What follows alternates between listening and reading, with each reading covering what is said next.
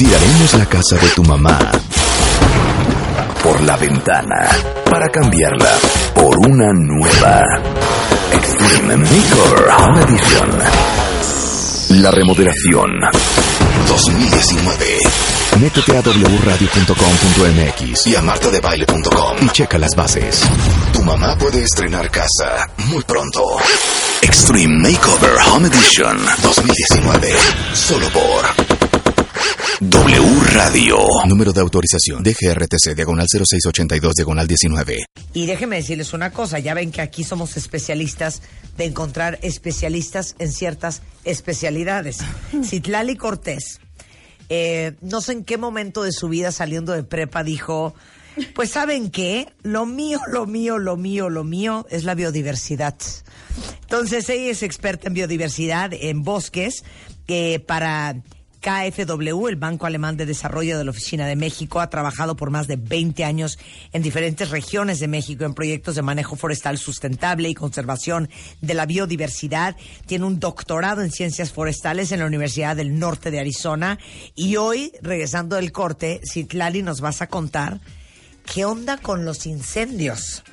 Claro que sí. Este, es, estaba Este, yo- pero a ver, ¿cuándo fue la última vez que tuvimos estos incendios en México? Mira, incendios hay cada año. Ajá. Eso es como súper importante resaltar. Y además es, para mí, un- el, el- el mensaje principal para tu público es que este es un año súper tranquilo de incendios, que se está juntando con unas condiciones de sequía tremendas. Y eso nos está O sea, en general, la cantidad de incendios que hay este año es menor a años pasados. Sí, básicamente. La- no es solo cantidad, sino área afectada por A incendios. ver, ¿no? explica. Sí, digamos que tenemos varios parámetros para, para medir los incendios, ¿no? Uno, pues claro, el número de incendios, ¿no? ¿Cuántos incendios hay? Eh, pero eso es un poco un truco porque puedes tener, o un- un- puede ser una, una información engañosa porque puedes tener un incendio de 10 Como hectáreas en California. sí. o un incendio de un millón de hectáreas, Claro. ¿no? Entonces, eh, es, es importante hacer esa distinción o entender los dos parámetros, el número de incendios y el área que es afectada por los incendios. Y después ya entramos en detalles más este, de tejido fino como la severidad, o sea, los efectos que tienen los incendios sobre la vegetación, sobre el paisaje, sobre el territorio. ¿Dónde están los incendios ahorita? Mira, ahorita sabemos que hay incendios principalmente en el centro del país, eh, digamos desde eh, Jalisco, del, eh, la Bajío. Nueva Galicia, ajá. ajá. Eh, a la gente de allá a veces no nos gusta que la parte de las montañas le Sí. digan el Bajío. Ajá.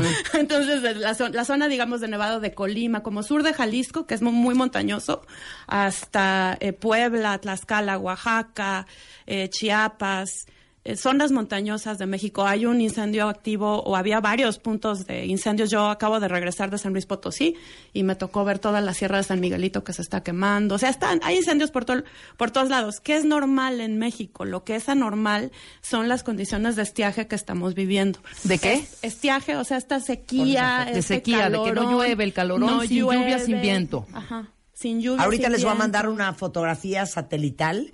A la de del, Forbes, del ¿no? satélite de la NASA de cómo se ven los incendios en el país Está para que cañón. entiendan. Bueno, el sábado estábamos en una comida en casa de Leo Kurchenko Sí. y de repente todo el mundo de No que se está madera. incendiando, Dios mío. Igual yo en mi una casa. humadera impresionante. Ahí fue donde nos dimos cuenta por primera vez Ajá, de que algo la estaba cantidad pasando. de humo que había en México. Es la imagen de humo, ¿verdad? Es la Es la imagen, de humo, de humo. claro, Sí, claro. sí, sí. Bueno, regresando del corte, ¿qué está pasando con estos incendios? ¿Y cómo Eh, se genera un incendio? Es ¿Cómo lo que yo se quiero genera saber. un incendio? Vamos a hablar de eh, el clima en México y los incendios. Vamos a hablar de el calentamiento global Y si nos vamos a morir o y no. vamos a hablar de el niño y la niña. Sí. Todo eso regresando con Citlali Cortés, nuestra doctora en ciencias forestales en W Radio. W Radio 96.9. No te pierdas el duelo a muerte entre Así las cosas y Marta de Baile. Conéctate vía Facebook Live por W Radio y Marta de Baile este viernes 17 de mayo. Y sigue la transmisión. Matamesta. Así las cosas. Contra Marta de Baile. Solo por W Radio. ¿Te quieres cambiar de chamba pero no sabes para dónde? ¿Te da igual lo que haces porque no sabrías a qué más dedicarte? Virigua para qué eres bueno. Este mes, en Revista MOA, te ayudamos a encontrar tus propósitos, objetivos y talentos para que le des con todo, porque nunca es tarde. Y volver, volver, volver con tu ex o cero. Además, no todo es fácil para nosotras las mamases y tenemos todas las confesiones. Estás por salir del closet, tenemos el paso a paso para que salgas triunfante. Moa Mayo, una edición para salir corriendo a buscar lo que amas hacer y dedicarte a eso. Una revista de Marta de Baile. Marta de Baile. Solo por W Radio 96.9. Marta de Baile. Estamos de vuelta. Tiraremos la casa de tu mamá por la ventana para cambiarla por una nueva. Extreme Home Edition. La remodelación 2019. Métete a wradio.com.mx y a y checa las bases. Tu mamá puede estrenar casa muy pronto. Extreme Makeover Home Edition 2019. Solo por W Radio. Número de autorización DGRTC diagonal 0682 diagonal 19. Marta de baile en vivo por W Radio. Citlali Cortés, no conforme con haber estudiado prepa, fue a hacer un doctorado en ciencias forestales en la Universidad del Norte de Arizona. Ella es experta en biodiversidad y ella nos está explicando con peras y manzanas, por no decir con palitos y bolitas, que a pesar de que hay menos incendios en México este año que años anteriores, estamos en esta situación. La pregunta es, Citlali, ¿por qué si hay menos incendios hay más humo y contingencia? Mira, yo creo que es una como una tormenta perfecta. A ver. Justo eh, lo que estábamos platicando antes del corte, ¿no? Eh, por un lado, hay incendios en todo el centro. Entonces, hay condiciones de estiaje, que son estas condiciones de sequía, eh, no hay lluvia, la temperatura está mucho más, eh, bueno, más No, ayer, elevada. ayer que- la Ciudad de México, los que no viven aquí 35, no entenderán. ¿no? ¿Era? No, bueno, esto era Acapulco. Exacto. Acapulco en agosto. Sí, paréntesis cultural, yo Sí, soy de sí. Guadalajara y allá Sí, sí. 35 grados es como, ah, ok. O sea que la gente del norte de México, que están ahorita a 40 grados, están riendo de, de que aquí en Ciudad de México. No, no, o sea, 32 30 grados para 32 nosotros grados, es una exacto, locura. Ya, traje de baño. Entonces, bueno, Bueno. se está juntando como todas estas condiciones, ¿no? Y básicamente hay un montón de partículas en suspensión en el aire que no se van para ningún lado y se están quedando atoradas aquí en lo que llamamos el Valle de México. Entonces, no hay salida para esos contaminantes, no hay precipitación que la baje y que la limpie y no hay aire que se lleve ese, O ese sea, aire no hay aire. Ajá, está. No hay lluvia y estamos en el Valle. de- Es que les digo una cosa, todo se descompuso Estamos entre montañas. con esa águila encima de ese nopal. Ahí es donde la- todo, todo se vino abajo, ¿eh? Se está hundiendo el centro de México, estamos rodeados de montañas, entonces se, se atrapa toda la contaminación. Bueno, todo mal con esa águila. Hay un libro padrísimo que se llama Una ciudad en un lago que escribió un historiador ambiental y que justamente habla de, es una historia ecológica reciente de la Ciudad de México y habla del tema de agua, que como vemos todo está, por fin creo que estas situaciones de emergencia nos están haciendo pensar un poco más en términos de sistemas y de integrar las cosas. Aquí el bosque está pegado a la ciudad, la ciudad depende del bosque, no solo por temas de, digamos, de recreación y de espacio abierto, sino de eh, producción de agua, de generación de agua, en fin. Les recomiendo muchísimo ese libro, hay algún nerd o alguna nerd por allí que este que estén interesados en el tema de la historia ambiental reciente de la ¿Cómo Ciudad se de llama otra vez el libro? Se llama Una ciudad en un lago, A City on a Lake. A City on a Lake. Pues sí, es que todo es culpa de esa maldita águila con esa serpiente en la boca trepada en un maldito nopal. Bueno, entonces, no hay, no hay lluvia, no hay viento, estamos rodeados por montañas y aparte hay mucho calor. Ahora, eh, ¿qué tiene que ver esto con, digo, este, este podcast se lo vamos a mandar a Donald Trump, con el calentamiento global? Exactamente, esto va con una nota, con un post-it enorme para toda la gente que niega que existe el cambio climático, ¿no? Pues tiene que ver con eso, con que justamente lo que llamamos cambio climático son estas oscilaciones extremas en el clima, bueno, es, son un montón de cosas, pero una de las formas en las que se expresa el cambio climático es esto, que estamos viendo que los patrones que conocíamos más o menos están disparados, hay más sequía, hay más frío, hay más lluvia entonces, eh, justamente estas condiciones extremas pues nos están llevando a este tipo de contingencias. Y para mí, el mensaje otra vez que voy a repetir como perico es que esto es nada. Estamos viviendo una temporada de incendios tranquila, leve. O sea, esto en unas condiciones como las que vimos en, en el 98 o en el 2011, y olvídalo, vamos a respirar humo meses. Yo no sé qué, digo, es verdaderamente preocupante y es un llamado de atención para la ciudadanía, para las autoridades, para realmente tomar medidas que nos permitan, sobre todo, pues diagnosticar a tiempo qué está ocurriendo, llamar las contingencias a tiempo, prevenir a la población a tiempo y también, pues, qué vamos a hacer. ¿no? Como humanidad. Porque esta no es la última vez que esto va a suceder. Haznos un recuentito rápido, breve del 98 y del 2011 para que entendamos. Sí, mira, 98 fue un año. Yo estaba trabajando en una reserva de la biosfera en la Sierra de Manantlán, en el sur de Jalisco, y me tocó estar allí literalmente eh, de voluntaria en esa temporada. Entonces yo, o sea, la viví así, en, digamos, en físico, en vivo y a todo color.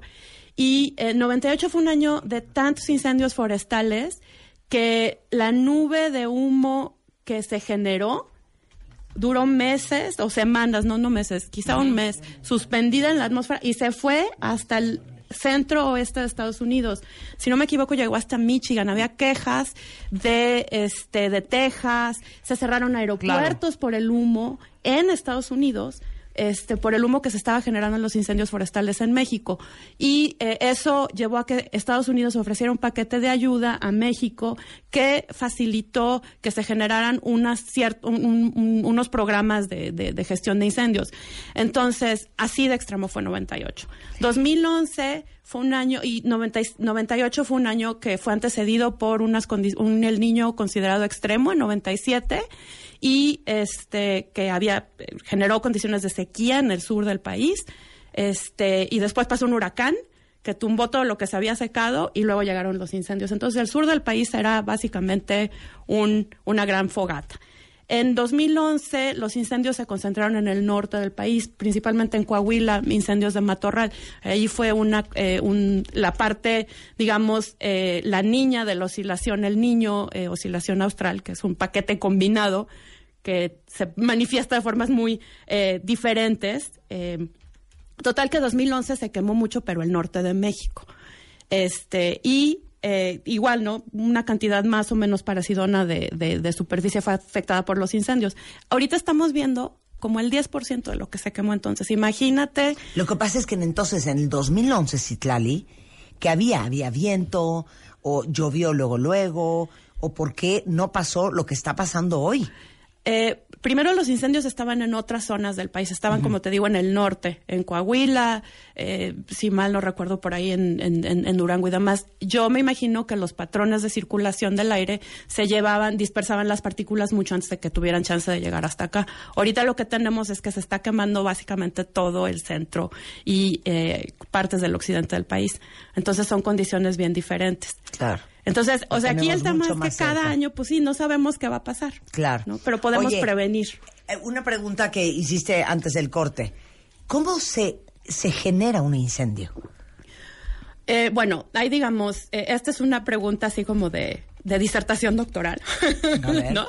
Hay causas, hay, hay incendios que digamos son naturales, ¿no? Que pueden ser por rayos, por ejemplo, ¿no? Este, ese tipo de fuentes de ignición. Cae un rayo, están los combustibles secos, está el clima eh, de incendios adecuado y se prende el bosque.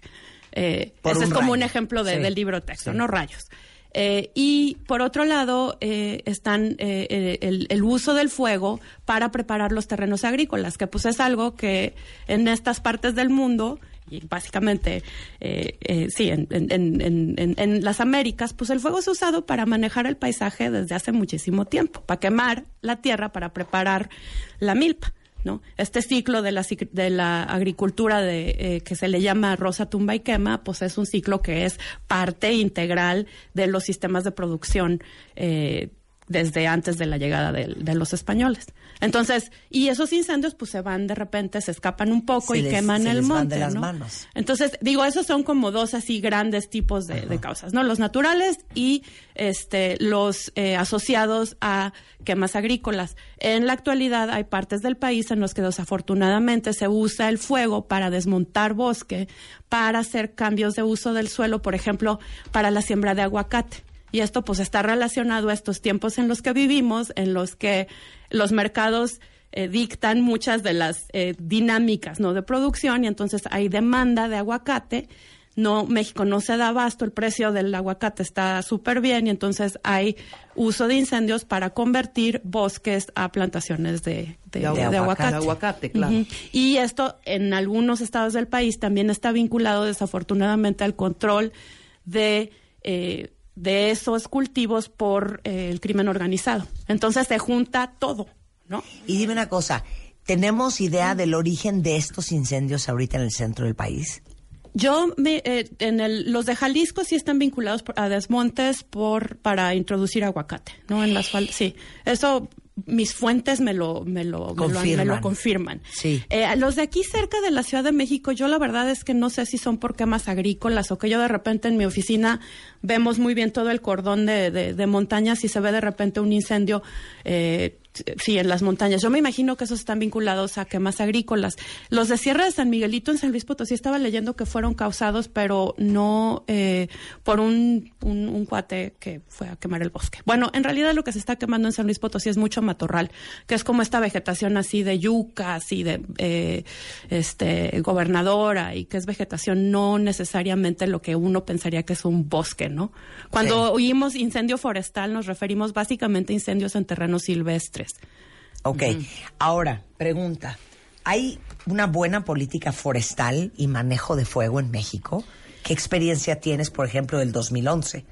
Mira, yo creo que ha habido avances eh, buenos, ¿no? Que se ha empezado a reorientar la política de, de la, eh, la gestión de incendios, ir más allá del combate, justo todas estas actividades, ¿no? De prevención, de reducción de combustibles, inclusive del uso de quemas prescritas para eh, hacer control de combustibles, ¿no? Eh, y se ha ido transitando hacia eso. Uno de los temas, sin embargo, que han afectado mucho al sector ambiental en general desde la fines de la administración anterior es la falta de presupuesto. Y aquí es, lo que donde te iba a decir, sí, porque en el claro. 2011 tengo aquí que se gastaron, oigan esto, cuentavientes, 559 millones de pesos entre las aeronaves que rentaron especializadas para el combate de fuego, los sueldos de los brigadistas, la apertura de eh, brechas contra fuegos, pero la disminución del presupuesto a la CONAFOR para este año, pues tiene que afectar los recursos disponibles para lo que ellos normalmente hacen.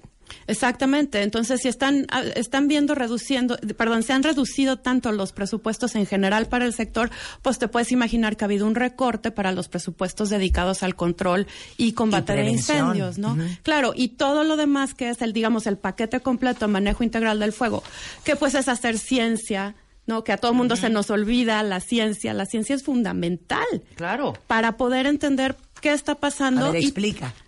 Sí, por ejemplo, este, me da risa, ¿no? Yo terminé el doctorado hace casi ocho años y es la primera vez que surge como un tema de alarma nacional el hablar de incendios, ¿no? Porque se, siempre es un poco así como dice el viejo refrán, ¿no? Después de eh, que se ahogue el niño, se tapa el aljibe. Y entonces un poco ahorita está como, ¿qué está ocurriendo? ¿Qué es lo que está pasando?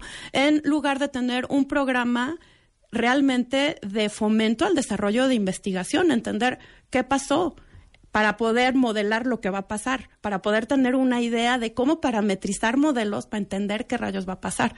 Yo trabajo a veces con un grupo de científicos eh, de, eh, de Estados Unidos, de la, de la frontera, de la zona fronteriza, que estamos como tratando de entender ¿Qué, ¿Cuáles van a ser los efectos de estos cambios que generan los incendios forestales en ambos lados de la frontera en términos de provisión de servicios ambientales para las ciudades de la frontera? No, básicamente agua. ¿No? Un factor limitante en el norte de México, pues la disponibilidad de agua. Y, y también en el sur de Estados Unidos, ¿no? Wow.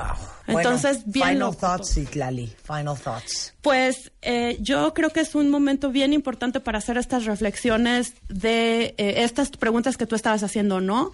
Eh, ¿Qué hago yo desde donde estoy yo en, para tratar de hacer algo sobre cambio climático? Bueno, pues vamos pensando, usar transporte público, por ejemplo, pedir a las autoridades que haya una respuesta integral para las contingencias y eh, estar informados. Yo he visto muchísima, lo que yo llamo opinionitis, de gente que ve el mapa de puntos de calor y dice, se está quemando todo México. Cuando en realidad hay que dar, hay que ir un poco más allá del clic en Facebook y este, informarnos más este, sobre lo que está pasando en las zonas silvestres del país. ¿Qué crees que va a pasar en los siguientes dos meses? Ay, pues yo espero que llueva, como, ¿qué dijo el secretario? Que el 22-23 de mayo Por está previsto, la primera lluvia. lluvia. Esperemos que como vamos a bailar al Zócalo, ¿no? Y la lluvia va así, ¿no? Les digo que pónganle una veladora al dios Tlaloc. Pero la lluvia, no solamente porque apaga los incendios, sino también porque limpia el aire y arrastra todas esas partículas de PM2.5, 2.5, ¿no? Sí, 2.5. Ujú. Sí, que llueva pronto, eso sería como lo mejor que nos puede pasar es que llueva pronto. Porque lo que estamos respirando con este humadero que es carbón. Básicamente son pedacitos de planta quemadas. O sea, lo, lo- lo que está asociado a incendios forestales, como estaban explicando, pues lo que hay ahorita de contaminantes es de un los montón de cosas. más Este, pero de estamos, planta. lo que está llegando, sí, pues son plantitas quemadas. Y eso o sea, es como también. acercarte a una fogata.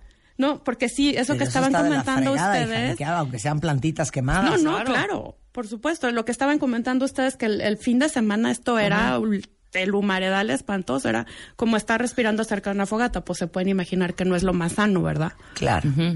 Bueno, en fin. Así. Hijo, Muchas gracias, Itlali. Si quieren seguir esta conversación, cualquier duda, pregunta, es doctora Cortés. En Twitter es Itlali Cortés, experta en biodiversidad, con un doctorado en ciencias forestales por la Universidad del Norte de Arizona. Citlali, un placer tenerte en el programa y conocerte. Muchísimas gracias. Eres una gran explicadora. A ver qué más nos puedes explicar. Sí. Porque no vives aquí en la Ciudad de. México, ¿no? Sí, aquí vivo. Ah, aquí. bueno. Pues entonces ven a explicar más cosas de biodiversidad. ¡Qué diversión! No, pues yo encantada de la vida. La verdad es que creo que es una labor que tenemos que hacer la gente que trabajamos en, en, en este tema porque se está convirtiendo en la gran emergencia del siglo. ¿Qué vamos a hacer respecto a cambio climático y la crisis de biodiversidad, no? Claro. Entonces, y Trump que se sale del Tratado de París. Es Trump que y es un, increíble. y un buen de personitas que no, No, creen yo creo que, que, hay mañana no vamos a venir. Mañana hay que pedir nuestro día económico, cuentavientes. Hagan ¿Estamos un podcast. Hacemos un podcast. Ven, ve cómo se puso la gente de Ojalá que mañana ya esté este, respirable este, este ambiente. cero. Cero, hasta que llueva. Hasta la semana que entra. Miércoles 22, jueves 23, puede ser que llueva. 10.52 de la mañana en W Radio Cuentavientes. Bueno, a ver, pregunta de conciencia. ¿Quién de ustedes, después de que celebró a su mamá el viernes y se fueron a comer con ella y le dieron un regalo y la abrazaron y la celebraron y le oyeron todos los cuentos en la comida? ¿Quién desde el viernes pasado, hoy es miércoles, ha vuelto a hablar con ella? Y se lo digo, se los digo porque de repente eh, se nos pasan los días, todos ocupadísimos con el mundo encima, pasan los meses y se nos va desapareciendo esa emoción del Día de la Mamá y nos olvidamos agradecerles y demostrarles lo importante que son. Y como un día al año en realidad no es suficiente, ni para celebrar a las mamás el 10 de mayo, ni a los papás el 17 de junio. Por eso en Samsung tuvieron la idea increíble eh, de la que les hemos estado hablando mucho últimamente, que es el Parents Season. Ahora sí que la temporada de los papás, que es una temporada completa para consentir a tu mamá y a tu papá. Aparte de que Samsung tiene muchas promociones y precios especiales para que los festejos duren mucho más que solamente un día. Entonces ya saben que el Parent Season ya empezó el 22 de abril, va a durar hasta el 23 de junio. No solamente busquen las ofertas en todas las tiendas participantes o en las redes oficiales de Samsung, en Facebook, en uh, Twitter, en Instagram, que es Samsung México, y aprovechen todo esto, sino que los contenidos que hemos estado haciendo uh, para ustedes inspirados en el Parent Season, ejemplo, un video que acabo de subir a YouTube el día martes, ayer, de cómo agradecerle a tus papás lo que han hecho por ti. Y les tengo una noticia, lo que no hicieron, también. Porque de repente a lo mejor muchos de ustedes traen temas, dolores, heridas aún sin sanar de su infancia, de su adolescencia, de la relación que tienen con su mamá y su papá. Y yo soy una fiel creyente de que a los padres, número uno, hay que agradecerles el haber dado la vida, el haber dado nuestra vida. Y sobre todo, también agradecerles todo lo que no hicieron, porque gracias a eso, si aprendimos las lecciones, si trabajamos en nosotros mismos, hoy somos los adultos que somos. Y en ese especial de YouTube justamente hablo de todo lo que puedes hacer para celebrar y honrar a tus papás. Desde fingir que nunca habías escuchado la historia cuando es la novena vez que te la han contado.